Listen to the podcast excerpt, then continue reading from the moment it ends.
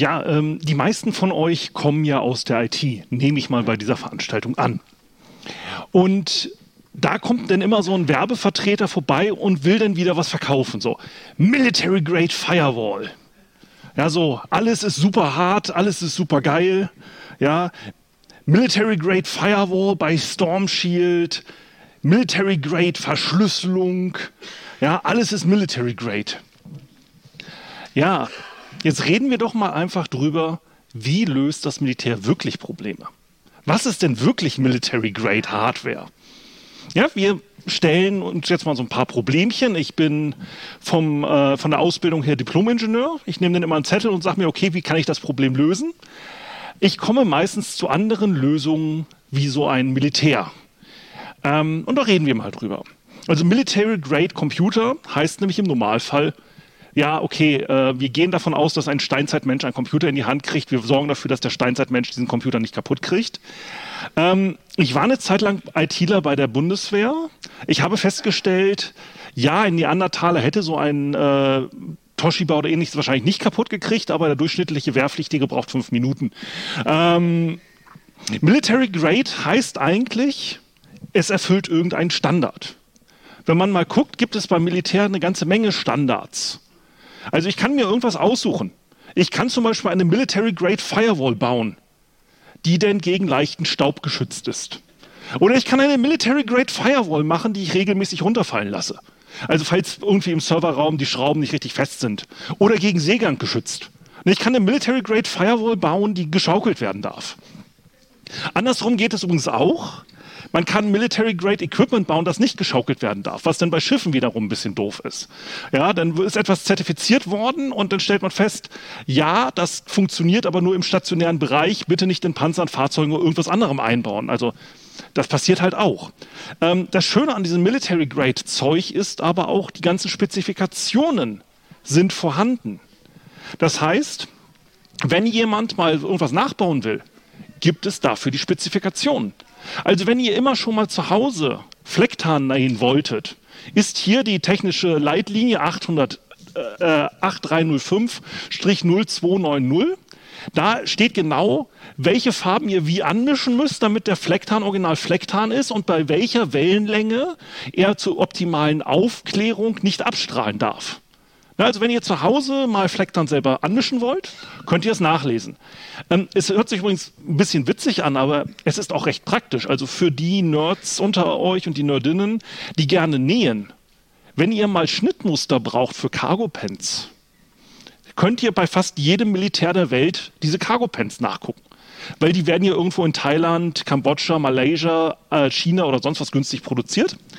Und äh, damit das produziert werden darf, und das wird ja ausgeschrieben, kann man das nachlesen. Ähm, und das ist manchmal ganz praktisch. Man kriegt dann halt auch so für Parker, Windjacken, was man so möchte, halt Schnittmuster, falls man was sucht. Na, die Farb, das ist ja hier ein Farbvorschlag, das kann man ja dann auch anders gestalten. Ähm, aber kommen wir doch mal so, ihr hört ja auch Military Grade Communication. Wie stellt man sich dann so eine vernünftige Verbindung, man kommuniziert miteinander beim Militär? Die Lösung im Ersten Weltkrieg war das. Die ersten lachen schon. Ich habe noch gar nicht erklärt, um was es ging. Ähm, man kennt ja so dieses Feldtelefon. Das Feldtelefon ist, ist, man jagt jemanden los mit einer Rolle Draht auf dem Rücken. Der verlegt Draht von A nach B. Und dann kann man mit einem Telefon miteinander telefonieren. Also für die Leute, die noch das alte kabelgebundene Telefon kennen. Jetzt hat so ein Kabel ein Problem. Nämlich, wenn der äh, Feind anfängt zu schießen, gehen auch Kabel kaputt. Jetzt brauchte man im Ersten Weltkrieg eine Lösung. Es war noch ein bisschen doof. Man hatte den Funk noch nicht so richtig erfunden. Aber man kam auf die Idee, Erdtelegrafie zu machen. Was ist Erdtelegrafie? Man nimmt statt einem mehreren Kilometer langen Kabel nur ein, Kilome äh, ein äh, Kabel in die eine Richtung, ein Kabel in die andere Richtung und kann damit zum Beispiel bei einer Basislänge von 100 Metern, also zwei Heringe in dem Boden, und dann ein Signal darauf geben. Ähm, ein Signal auf der Erde, der Erd, ähm, also man sagt ja immer, die Erde ist ein Nullleiter, stimmt nicht so ganz. Wer es kennt, nach einem Gewitter fallen ja auch Kühe um, das ist die sogenannte Schrittspannung. Das heißt, eine Spannung breitet sich durch die Erde aus. Und das kann ich neben aus, äh, umfallenden Kühen nach einem Gewitter auch nutzen, um äh, Signale zu ver ähm. Das heißt, ich kann mit so 100 Metern dann zwei bis zehn Kilometer Reichweite erreichen. Das war im Ersten Weltkrieg genug, um aus der Artilleriereichweite rauszukommen. Das Interessante ist jetzt die Weiterentwicklung. Man hat also mitgekriegt, die Deutschen nutzen Erdtelegrafie. Daraufhin haben die Franzosen selber Erdtelegrafie entwickelt. Woraufhin die Deutschen feststellten, Moment, der Gegner nutzt auch Erdtelegrafie. Da können wir die Signale teilweise hören, aber wir möchten den auch bekämpfen. Also hat man für viel Geld ein Erdtelegrafie-Horch- und Peilgerät gebaut und hat dann äh, mehrere Antennen kreisförmig um eine Stelle aufgebaut, um dann den Gegner einzupeilen und bekämpfen zu können. Das hat man dann auch eine Zeit lang sehr erfolgreich gemacht. Ähm, also man dachte, man war erfolgreich. Ähm, es stellt sich raus, die Erde ist kein perfekter Leiter, sondern sie wird durch Metalle im Boden abgelenkt. Das heißt, man war immer perfekt, man ist als Physiker von der perfekten äh, Leitung ausgegangen, hat dann eingepeilt und hat gefeuert. Dummerweise, was passiert bei so einer Schlacht? Es liegt Metall im Boden rum. Gerade wenn man jahrelang in so einem Grabenkrieg kämpft. Was haben Graben auch oft? Draht zum Verstärken dieser Gräben. Das heißt, man hat irgendwas eingepeilt und in die französische Landschaft gefeuert. Das hat man so ein Jahr lang gemacht, bis man festgestellt hat, wir haben, waren perfekt sicher, wir hätten den Gegner getroffen, aber es ist nichts passiert. So, hm, doof. Also das ist Military Grade Communications. Also wenn der nächste Vertreter zu euch kommt und sagt, er verkauft euch ein System, damit könnt ihr, könnt ihr auf militärische Art und Weise miteinander äh, kommunizieren, könnt ihr ihn ja fragen, wie lang die Basislänge bei ihm ist. Ne, äh, der Großsender, der die Deutschen verwendet haben, Dieselgetrieben, hatte eine Basislänge von einem Kilometer. Ne, da musste man, also es musste doch wieder einer mit einer Kabelrolle losrennen, kilometerweit, äh, Dübel in den Boden, Draht dran und los ging's. Man kann natürlich auch über die Effizienz reden beim Militär. Ne? Man möchte ja den Gegner, hört sich fies an, aber so effizient wie möglich töten. Das ist der Sinn und Zweck eines Militärs. Das hat man auch früher schon erfolgreich versucht mit Kanonen. Eine Kanone ist ein wunderbares Mittel der Kriegsführung. So, man kann da alles Mögliche reinstopfen und mit genug Schwarzpulver dem Gegner entgegenwerfen. Ähm, wenn ich ein Segelschiff bekämpfen will, mache ich da so einen Kettenschuss rein. Das sind dann zwei Kanonenkugeln, dazwischen ist eine Kette. Und dann fliegt die durch die Gegend und zerreißt halt alle Segel. Und je nach Anwendungszweck konnte ich jetzt verschiedene Projektile dort reinladen. Wenn ich diese Situation vor mir hatte, also der Gegner äh, baut sich wieder in seinen Schützenreihen auf, dann hat man das hier genommen. Man hat eine sogenannte Kartusche, äh, Roundshot, ähm, äh, Grape Shot. Es gab verschiedene Namen dazu, aber das Prinzip ist einfach, man nimmt einen hölzernen Kanister, deswegen auch meistens der Name Kanistermunition, macht da Musketenkugeln oder was anderes rein, was ungefähr so die Größe hat, schießt das Ganze durch die Beschleunigung, zerbricht der äh, Holzkorpus äh, und diese ähm, Musketenbälle fliegen in einem äh, Zylinder auf den Gegner zu. Jetzt haben wir hier aber ein Effizienzproblem. Ja, wir haben eine runde Öffnung. Durch diese runde Öffnung bildet sich natürlich an der Mündung der Kanone ein Kegel aus. Wir haben eben gesehen, der Gegner steht ja eher so in Rechtecken. Ne? Quadratur des Kreises, das ist ineffizient. Deswegen haben die Russen sich gedacht, wir müssen daran was ändern. Man gab einen Auftrag an die und man hat die sogenannte den sogenannten geheimen, die geheime Haubitze gebaut. 1753 hat man sie entwickelt. Sie war so geheim, dass es mit Todesstrafe bestraft wurde, über sie überhaupt zu reden. Ähm, die wurde in die Truppen ausgeliefert und es war immer ein Holzkasten um diese Waffe. Sie war so geheim, dass das wichtigste Feature dieser Waffe nicht bekannt geben äh, worden durfte. Ähm, das wichtigste Feature seht ihr hier in der Mitte. Ich zoome hier nochmal rein. Man hat da ungefähr 200 Stück von gebaut. Man hatte jetzt das Rohr der Kanone nicht mehr rund gemacht, sondern oval. Durch diese ovale Form hat jetzt dieser Kartuschenschuss eine optimale Einschlagwinkel auf den äh, Gegner gehabt. So war die Überlegung. Durch diese Öffnung hat man natürlich jetzt eine breitere Ausschusswinkel. Was ist jetzt so das Problem? Ne, ihr guckt jetzt so, ja, okay, jetzt habe ich so eine ovale, ein ovales Kanonenrohr. Wir haben jetzt optimiert für diesen einen Geschosstyp. Die Russen waren sich jetzt sicher, damit gewinnen sie jetzt jeden Krieg. Diese Waffe, äh, Waffe wurde nur einmal eingesetzt. Der Gegner wurde völlig überrumpelt davon. Das war nämlich in der Schlacht gegen die Preußen am 25. August 1758. Man hat also diese Waffe fünf Jahre lang geheim gehalten und die ähm, Preußen waren überrascht. Sie waren jetzt nicht von dem Schuss überrascht, der auf die ähm, Kavallerie einprasselte. Das erwartete man bei einem Sturmangriff der Kavallerie, dass ein gewisser Anteil von denen sich so einen Schuss einfängt und dann stirbt. Sie waren eher überrascht von dem Effekt, als die Kavallerie auf die Gegner zurannte weil die Russen waren immer noch damit beschäftigt, die etwas merkwürdig geformte Munition, die jetzt nur in genau einer Art und Weise in das Rohr passte, dabei versuchten äh, in der Hitze der Schlacht in dieses, also wer so einen USB-Stecker kennt, ne, so äh, drehen, drehen, das passt immer noch nicht. Bei einem runden Kanonenkugel in ein rundes Rohr kann ich fallen lassen. Bei einer footballartig geformten ähm, Kartusche, die nur genau in einer Art und Weise in das Rohr passt, hatten jetzt diese Geschützbedienungen statt drei, vier Schuss, wie es bei den anderen Kanonen waren. Also man hatte so drei bis viermal nachgeladen, dann war die Kavallerie auf einen drauf und hat einen überrannt. Sie hatten einen Schuss.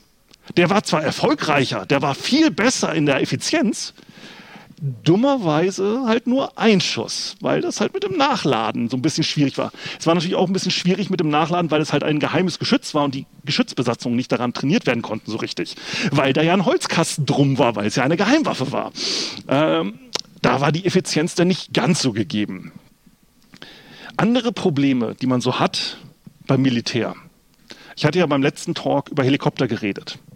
Da habe ich ein Problem der deutschen Marine angesprochen und ich wurde daraufhin die letzten Tage so oft darauf angesprochen, dass ich sie jetzt eingebaut habe.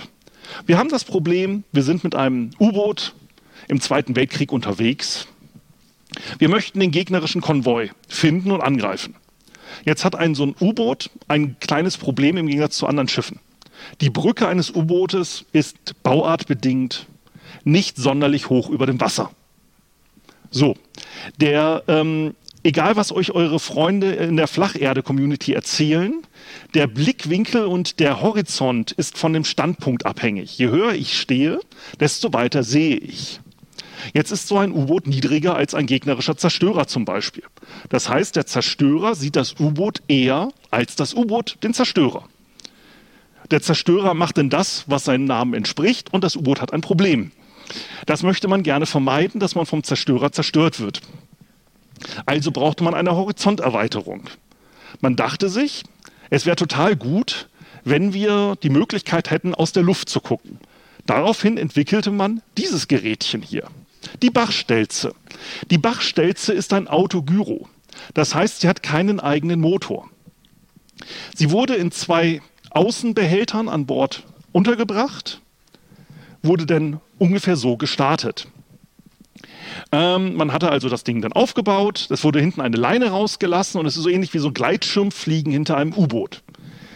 Der Pilot saß auf diesem Stuhl, hat das Ding gesteuert und konnte jetzt bei 300 Meter Leine in 120 Meter Flughöhe ungefähr 25 Seemeilen weit gucken, was deutlich weiter ist, als die gegnerischen Schiffe gucken konnten dummerweise nicht so weit wie die Flugzeuge gucken konnten, die vielleicht eventuell unterwegs sind. Der Aufbau dauerte sieben Minuten. Das heißt, man brauchte sieben Minuten ein Oberdeck, ohne dass der Feind einen angreift.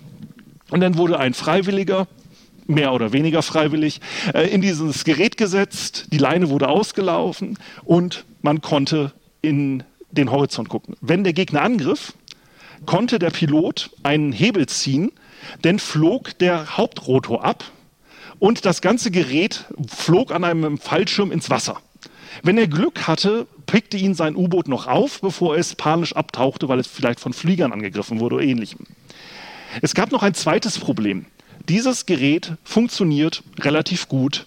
Man braucht allerdings 15 Knoten Geschwindigkeit. Ähm, ein Knoten mal ist 1,8 mal ein Kinder. Das Problem an der Geschichte ist, das Typ 10 U-Boot oder was ein 11er U-Boot, ich habe es jetzt gerade nicht, ähm, hatte eine Maximalgeschwindigkeit von 18 Knoten. Die mussten also annähernd Maximalgeschwindigkeit fliegen, damit dieser äh, Pilot überhaupt übers Wasser hochkam. Hatte man also ein bisschen auf die Bremse getreten oder Motor fiel aus, dann ging es halt nach unten mit dem Piloten. Insgesamt nicht sonderlich erfolgreich. Kann man sich ne-, denken, warum? Aber es hat das Problem an sich gelöst. Ne, man konnte weiter ins Horizont gucken. Man hat sich damit zwar andere Problemchen eingefahren, aber naja, irgendwas ist halt immer. Eine Drachensteigen für Fortgeschrittene. Ähm, man hat auch so anders mal so Präzisionsprobleme beim Militär. Es gibt so etwas, das muss man erledigen und dann braucht man eine Lösung dafür. Zum Beispiel, wer sich mit Militärgeschichte auskennt, es gibt die sogenannte Fulda Gap. Das heißt, wäre die Sowjetunion in die NATO einmarschiert, wäre es wahrscheinlich an einem Kampf um die Fulda Täler gekommen, weil das halt so der Hauptdurchmarschort ist zwischen ne, dem Meer und äh, den Alpen und so weiter. Und dort gab es halt einige Punkte, wo einfach die Panzer hätten durchstoßen müssen, geografisch gesehen. Jetzt war es halt so, dass man sich überlegte, okay, wenn da so Panzerverbände durchrauschen, dann möchte man sie gerne beschießen. Und man bräuchte da so eine, so eine Bazooka. Aber so eine Bazooka, also so eine Panzerabwehr-Schulterwaffe, kennt man vielleicht, die ist ja nicht erfolgreich genug. Wenn da so ganze Armeen durchrauschen, dann muss so eine Bazooka so ein bisschen mehr Wumms haben. Da muss der einzelne Soldat einfach so ein bisschen mehr Punch dahinter haben. Dachte man sich, ja, Punch können wir. Wie wäre es mit 20 Tonnen TNT-Punch? Wir nehmen einfach eine kleine Atombombe, montieren die an einer Bazooka und sagen den Bedienern, ihr solltet mal den Kopf einziehen, wenn ihr feuert. Ähm, das Ding hatte in der ersten Version zwei Kilometer Reichweite. Ähm, in der nachfolgenden Version vier Kilometer Reichweite, ungefähr 20 Tonnen TNT-Äquivalent, wurde gedacht für Korea, die Fulda Gap und ähnlichem, wurde dann aber auch nur so zehn Jahre in den 60ern entwickelt und dann in den 70ern wieder aus Deutschland entfernt, weil man sich feststellte, so, naja, so richtig geil ist die Idee nicht. Ähm, vor allen Dingen wegen dem Fakt, wie gesagt, 20 Tonnen TNT-Äquivalent in der Maximalentfernung vier Kilometer Feuerreichweite. Hier ist die offizielle FBI-Räumungstabelle ähm, für, es ist irgendwo ein Bombenverdacht, wie viel TNT haben wir, wie weit sollte man räumen. Hier ist dann der Semitruck mit ungefähr 20 Tonnen TNT. Das FBI sagt, man sollte ungefähr 2000 Meter Abstand halten. Wir erinnern uns dran, Maximalreichweite dieser Waffe 4 Kilometer Entfernung. Ähm, das heißt, hat man ein wenig kürzer als die Maximalentfernung geschossen, wurden vielleicht die Augenbrauen ein wenig abgefackelt. Ähm, gab natürlich noch ein paar Weiterentwicklungen, über die man da reden könnte, aber nukleare ähm, Artillerie ist ja ein bisschen ein anderes Thema. Ähm, ein anderes Problem, vor dem die äh, Amerikaner standen, ist die sogenannte Bomber Gap hatte ich im Podcast mal kurz drüber geredet. Es ist so, 1954 entwickelten die Sowjets den M4 Bison hier im Bild oben zu sehen. Einen relativ potenten Langstreckenbomber. Es war noch die Zeit, als Interkontinentalraketen nicht existierten und man davon ausging, dass ein ähm, großer Krieg damit basiert, dass also Bomberflotten von A nach B fliegen und die Person, die, die den erfolgreichsten Bomber hatte, war natürlich bei einem Atomkrieg im Vorteil. Die größte Bomberflotte, Atombomben da drauf und man kann damit gewinnen. 1955 gab es die große Siegesparade wieder über dem, ne, am Roten Platz. Man kennt die Bilder. Und dort flogen ähm, Bomber. Und es war zu sehen, dass insgesamt mehrere Staffeln an Bombern zwischen anderen Flugzeugen flogen. Man zählte insgesamt 28 Flieger die da flogen. Wenn man jetzt von Klarständen ausgang, was die CIA gemacht hat, ähm, dann kam man darauf, dass ungefähr bei 1960, wenn die Produktionszahlen, das war die erste Sichtung von diesen Bombern, man ging davon aus, bis 1960 müssten die Sowjets ungefähr 800 von diesen Bombern haben. Und daraufhin kriegte die CIA Panik. Man entwickelte extra den U-2-Aufklärungsflieger, äh, ein umgebautes Segelflugzeug, weil man braucht ja Höhe. Deswegen baute man ein Segelflugzeug um, baute dort extra Düsentriebwerke ein, um dann in die Sowjetunion einzudringen und Aufklärungsflüge zu machen. Das mochte die Sowjetunion übrigens nicht, gab eine Protestnote daraufhin. Äh, daraufhin hat man dann übrigens extra britische Piloten ausgebildet, äh, damit man sagen konnte, ja, die Amerikaner fliegen jetzt nicht mehr über die Sowjetunion. Ähm, aber man hatte den ersten Aufklärungsflug, den man gemacht hatte. Es gab in der Sowjetunion Dutzende an Bomberbasen. Man hatte zufällig eine ausgewählt. Und diese Bomberbasis war voll mit Bisons. Es waren 20 Flugzeuge zu sehen. Und wenn jetzt diese Dutzenden an anderen Basen genauso viele Flugzeuge hatten, dann war das mit den 800 vielleicht sogar die untere Grenze. Oh Gott, Panik. Ähm, ist dummerweise die Realität sah anders aus. Die Sowjets hatten 1955 nur 15 Flugzeuge. Diese 15 Flugzeuge drehten über Moskau Kreise, um entsprechend sich in die Parade wieder neu einzuordnen, um den äh, Eindruck zu erwecken, dass man mehr Flugzeuge hatte. Die Basis, die die Amerikaner zufälligerweise auswählten, war das Testfeld der Fabrik. Es gab insgesamt nur 20 Bison in der gesamten Sowjetunion. Die U-2 bei ihrem ersten Aufklärungsflug flog genau über diese 20 Flugzeuge. Die Amerikaner dachten sich, okay, wir müssen jetzt was machen. Die erste Lösung war, wir bauen einen neuen Bomber. Wir bauen davon so viele, dass wir wieder die Hoheit haben. Der Gegner hat 800 Bomber, wir bauen mehr. Daraufhin wurde die B-52 entwickelt. 1952 Erstflug, also man hatte dieses Projekt schon am Laufen, als dieser Schock passierte, aber man fuhr es hoch. Sie soll übrigens bis 2050 im Dienst bleiben. Ähm, kleiner Fun Fact: der, Das letzte Bomber, der letzte B-52 Modell H, Tailnummer 61-0040, wurde 1961 gebaut. Das ist die neueste Version, die H-Version. Ähm, der Wright Flyer, der hatte den Erstflug 1903, womit dieser Bomber mit 58 Jahren näher an dem Erstflug eines Menschen ist, an der heutigen Zeit, das sind nämlich 61 Jahre her. Der Bomber ist quasi näher am Erstflug überhaupt und wird wahrscheinlich wird bis, in das, äh, bis Star Trek wahr wird, wird die B-52 noch fliegen. Da wird man, äh, man baut jetzt gerade neue äh, Triebwerke ein, um die ein bisschen effizienter zu machen. Und wahrscheinlich wird dann beim Angriff der Borg auch festgestellt, dass einfach eine Warp-Gondel vier Stück drunter gemontiert tut's auch. Also diese Bomber sind bis heute im Einsatz.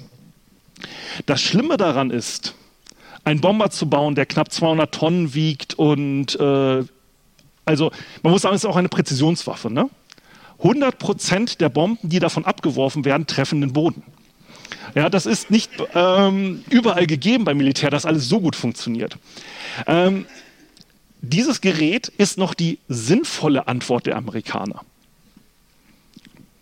Ja, ähm, einen Bomber zu bauen, der übrigens bei Dr. Strangelove eine Hauptrolle spielt, eine Weltuntergangsmaschine ist die sinnvolle Antwort der Amerikaner. Weil dieses Problem hat ja zwei Seiten. Man möchte mit seiner eigenen Bomberflotte auf den Gegner zufliegen. Aber die gegnerische Bomberflotte kommt ja auf einen zu. Da muss ich was gegen tun. Wir reden von den 60er Jahren. Da war die Mikroelektronik eher so Makroelektronik. Ähm, da war noch nicht so wirklich mit integrierten Schaltkreisen zu arbeiten. Wir brauchen eine Lösung. Wir haben Abfangjäger. Die kamen eine begrenzte Last, die ich da drunter hängen kann. Wir müssen irgendetwas dagegen entwickeln, gegen die gegnerischen Flieger. Man startete ein Programm, das 1954 gestartet war, wurde von 1957 bis 1962 entwickelt, die Genie, und produziert. Hier sehen wir einen Schuss davon. Hier ist ein zweiter Schuss. Und hier ist das Ergebnis. Es ist eine nuklear äh, bestückte äh, Luftabwehrrakete gewesen. Äh, übrigens ist bei den Deutschen immer ganz wichtig, na, offiziell ist es ja äh, nur die Luftverteidigung äh, und die Flugabwehr. Na, da gibt es dann immer gleich böse Kommentare, wenn ich das im Podcast falsch mache. Also wie gesagt, äh, für die Flugverteidigung ist es sehr wichtig, ähm, dass man hier genau die richtigen äh, Terminus verwendet. Das ist hier die Operation Plum Bump. Dort war eine Testreihe, wo man hier verschiedene Atomwaffen getestet hat. Diese Atomwaffentests sind auch bekannt. Das ist das schnellste Objekt, das die Menschheit je gemacht hat. In dieser Test äh, gab es einen Atomwaffentest, wo man einen Schacht gebohrt hat, äh, um die Atomwaffe reinzumachen, einen Gullideckel obendrauf. Und es gibt exakt einen Frame einer Hochgeschwindigkeitskamera, wo man sieht, wie dieser Gullideckel beschleunigt wird. Ähm, wenn das passiert, hat der die Fluchtgeschwindigkeit des äh, Sonnensystems erreicht mit diesem Test. Der ist entweder verglüht in der Erdatmosphäre oder hat als erstes Objekt der Menschheit äh, das äh, Sonnensystem verlassen. Man ist sich nicht sicher, was von beiden äh, existiert, weil es gibt nur ein Foto von diesem äh, Gullideckel. Ähm, ist bekannt als das sogenannte Manhole Cover. Ähm, die Codenamen dieser Waffe waren übrigens auch sehr nett. Sie hieß Bird Dog, Ding Dong oder High Card. Äh, man hat den äh, jeden Monat gewechselt, den Codenamen, damit der Gegner nicht mitkriegt, woran man arbeitet. Äh, aber ist auch im Ka äh, Kantinengespräch bestimmt toll. Ne? Äh, wie geht's denn Ding Dong? Ja, nee, das heißt jetzt heute Bird Dog. Ähm, es wurden 31, äh, 3150 ähm, von diesen Raketen gebaut. Ähm, interessant war es auch, es gab eine Kontroverse in den USA über den Einsatz von Atomwaffen über dem eigenen Hoheitsgebiet. Man hatte weniger Probleme damit, über anderen Hoheitsgebieten Atomwaffen abzuwerfen, aber so eine Verteidigungswaffe mit Atomwaffen. Ich meine, die Logik ist gut. Unsere äh, ja quasi Leitsysteme sind nicht gut genug. Da ist so ein Bombenverband, dann schieße ich damit nuklear rein. Das war für die Air Force logisch. Daraufhin hat die Air Force gesagt, wir müssen beweisen, dass das ungefährlich ist. Ja, wir müssen beweisen, dass so eine Atombombe für den Gegner doof ist, aber für unsere eigene Bevölkerung ähm, gut. Daraufhin hat man sich überlegt, bei der Operation Plum Bomb, wir müssen beweisen, dass das ungefährlich ist. Daraufhin haben sich fünf Freiwillige unter den äh, quasi Nullpunkt der Explosion, die ja in der Luft war, gestellt. Und man hat hier dieses Foto gemacht. Es waren fünf freiwillige Offiziere plus ein Kameramann. Über den freiwilligen Status des Kameramanns wird in den ganzen Medien nicht berichtet. Es wird immer nur gelobt, dass diese fünf Offiziere sich freiwillig gemeldet haben, um den Atombombentest von unten anzugucken. Jetzt frage ich mich, ob man da irgendjemand dann morgens zur Arbeit gekommen ist. Guten Tag, Herr Müller, ich habe eine interessante Aufgabe für Sie. Hier ist Ihre Kamera. Wie was? Ja, Sie sind Freiwilliger. Ne? Ähm, ich weiß es nicht.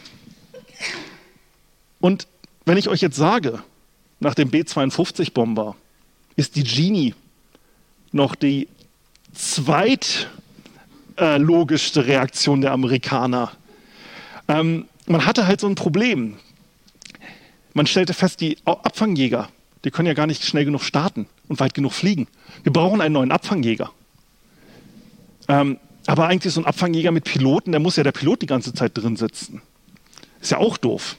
Man entwickelte äh, die XF-99. Von der Bezeichnung her ist es ein Abfangjäger. Man hat es dann aber umbenannt in die Simic 10 Bommark. 1959 bis 1972 im Dienst, wurde auch in den in kanadischen Gebieten stationiert. Das waren dann so Startbatterien.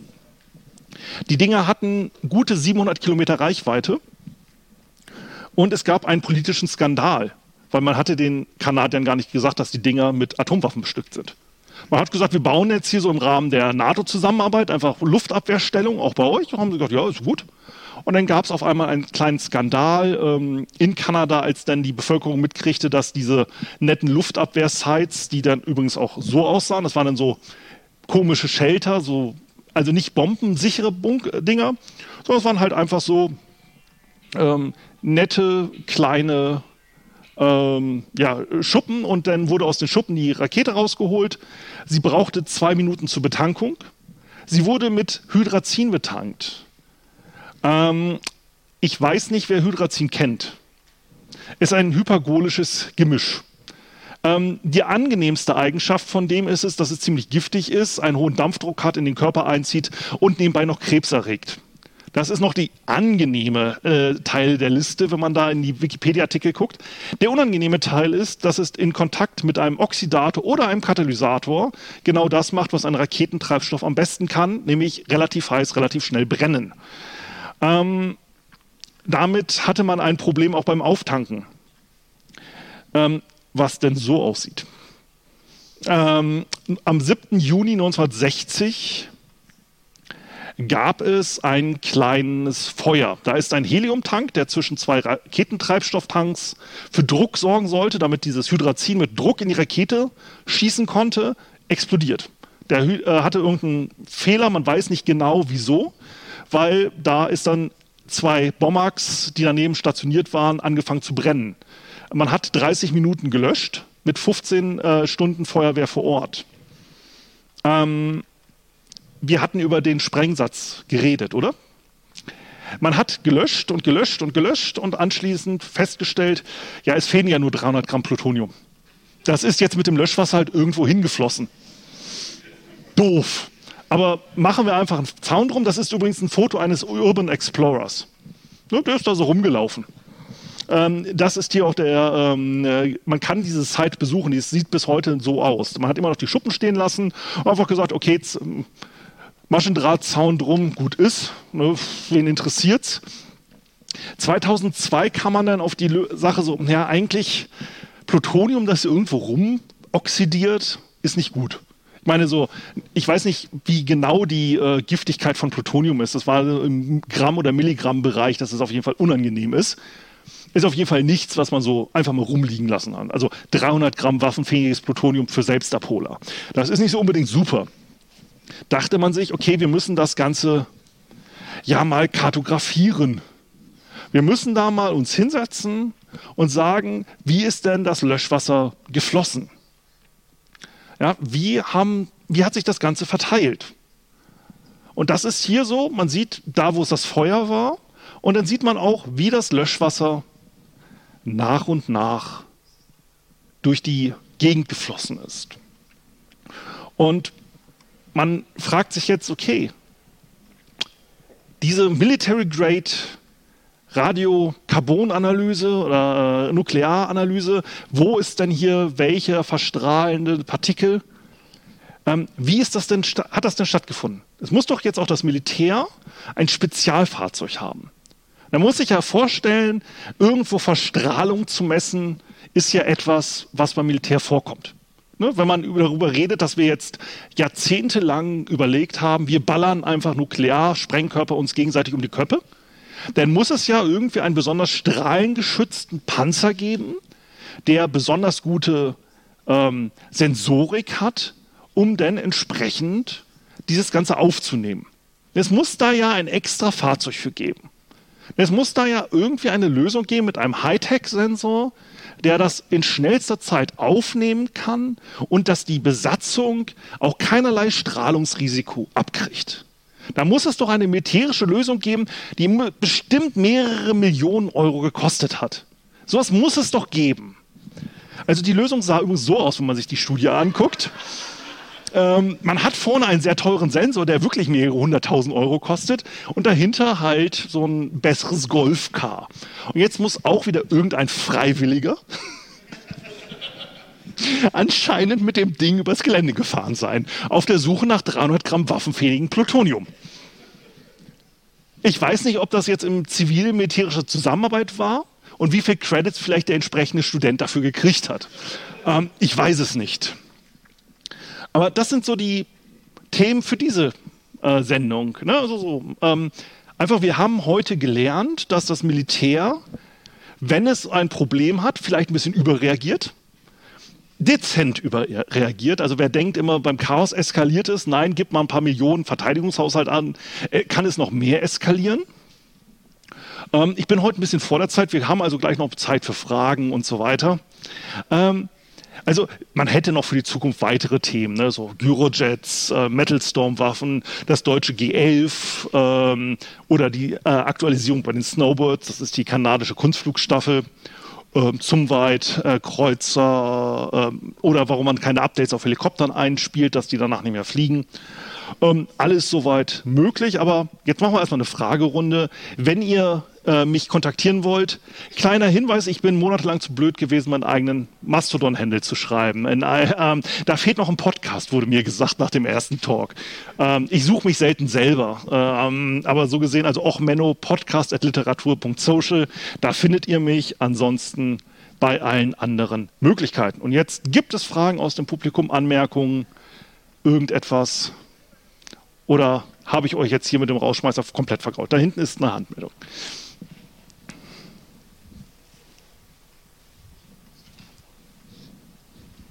Ähm, Art hat vor einiger Zeit mal was halbwegs Vernünftiges gemacht und da mal über die Sicherung der Atombomben, wie die gegen Brand und ähnliches geschützt sind, äh, gemacht. Das wäre doch auch ja, ja gut, über Passwortsicherheit bei Atombomben könnte man auch länger reden. Also die nee, nee, 12 nee. mal die 0.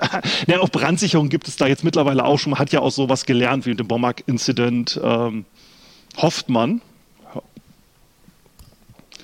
Wobei die Brandsicherung kann man auch bei Flashcards nachlesen, weil die Atomwaffenstützpunkte in Deutschland gab es vor zwei Jahren, glaube ich, in einer Online-Lernkarten-App die Anweisung für die Wache bei Atomwaffenstützpunkten, weil die so ein hartes Lernregiment hatten für die entsprechenden Wachsoldaten, dass die sich da gegenseitig abfragen mussten.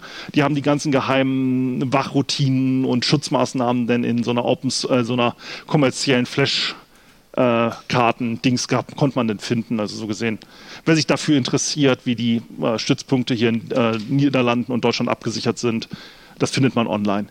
Ähm, weitere Fragen, Anmerkungen? Hier vorne ist noch eine Hand. Danke dir. Äh, du hattest ja erzählt ähm, oder auch gezeigt, dass quasi der Kameramann und die fünf Freiwilligen da quasi äh, geguckt haben, was denn passiert, wenn da so eine Bombe, Rakete, wie auch immer über denen hochgeht. Äh, weiß man, was aus denen geworden ist? Äh, oder sind die irgendwie in der Geschichte? Ich habe das jetzt nicht nachrecherchiert, was bei denen die Krebsprävalenz war oder ähnliches. Ähm, Wäre natürlich auch mal witzig, ähm, witzig in Anführungsstrichen. Ähm, habe ich nicht nachgeguckt. Ähm, also es ist äh, öffentlich bekannt, wer die fünf waren, äh, plus Kameramann.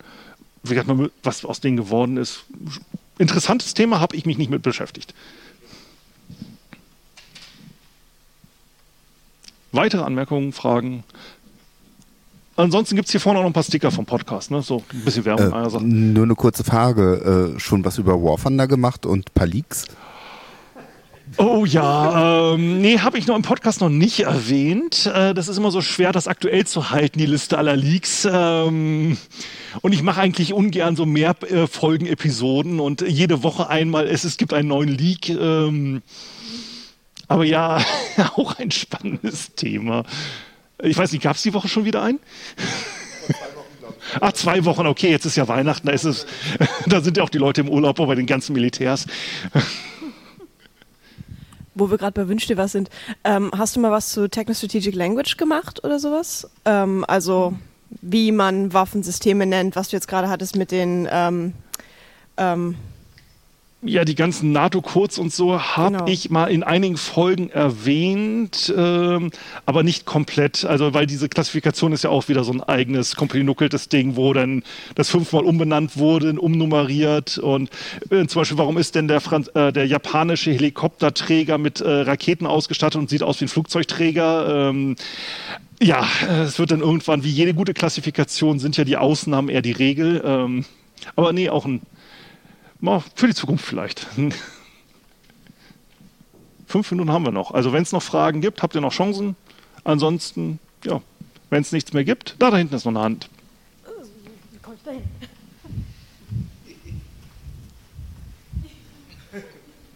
Dankeschön. Äh, Gab es auch schon was zu Projekt Pluto? Nein. Ähm, oh. also eine Waffe, der in den 60er Jahren die Regierung sagte, das ist uns zu risky, ähm, hatte ich mir mal vorgenommen, eventuell auch was vielleicht für den Kongress, aber die Idee, Nuklearantriebe in alles einzubauen, ne, die Otto Hahn, nuklearbetriebene Bomber, äh, die Pluto selber, jetzt der Nukleartorpedo bei den Russen, das ist halt, Weltuntergangsmaschinen gibt es eine ganze Menge, aber irgendwann wird man ja auch nur depressiv, wenn man darüber redet. Ähm, es gibt so bei mir ein oberes Le Level an Bescheuertheit. Pluto ist da schon drüber, aber wenn ihr sagt, okay, nächsten Kongress wollt ihr was zum Thema Pluto hören, ja, okay, mache ich. Ähm, wird dann aber richtig bescheuert. Ähm ja, gut. Danke für die Aufmerksamkeit. Ja, wenn euch die Aufzeichnung gefallen hat, dann gebt sie gerne an eure Freunde weiter. Wenn sie euch nicht gefallen hat, schreibt, äh, schraubt sie an eine Genie-Rakete und schickt sie einem eurer Feinde. Dann kann er sich über diese Aufzeichnung hier ärgern. Also, danke, kommt gut nach Heim und einen schönen letzten vierten Tag noch. Und mit Westicker will ich hier einmal rumkommen.